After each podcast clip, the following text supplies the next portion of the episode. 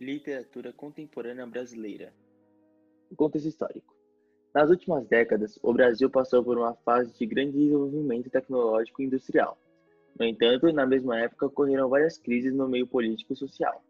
A crise provocada pela renúncia do presidente Jânio Quadros e o golpe militar que tirou João Goulart do poder encerraram essa efervescência, promovendo um ambiente de censura e medo no país.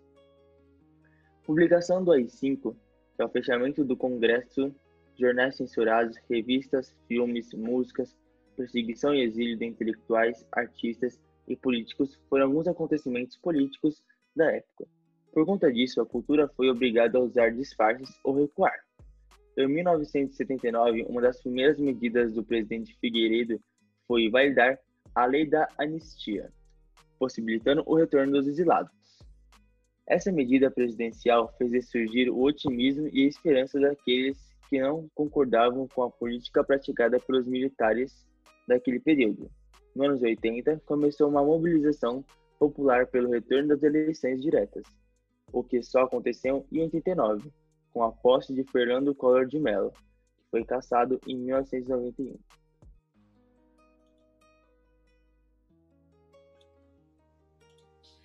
Algumas características da literatura brasileira contemporânea são é, a mistura de tendências estéticas, chamada ecletismo, a junção da arte erudita e da arte popular, a prosa histórica, social e urbana, poesia intimista, visual e marginal, temas cotidianos e regionalistas, engajamento social e literatura marginal, experimentalismo formal, técnicas inova inovadoras como recursos gráficos, montagens, colagens, etc., formas reduzidas como mini-contos e mini-crônicas, intertextualidade e metalinguagem.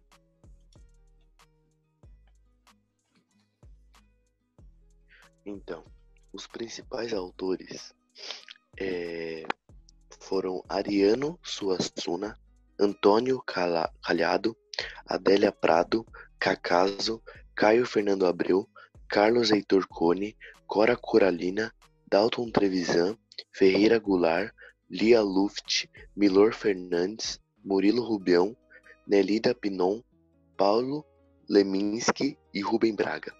E esse foi o nosso podcast.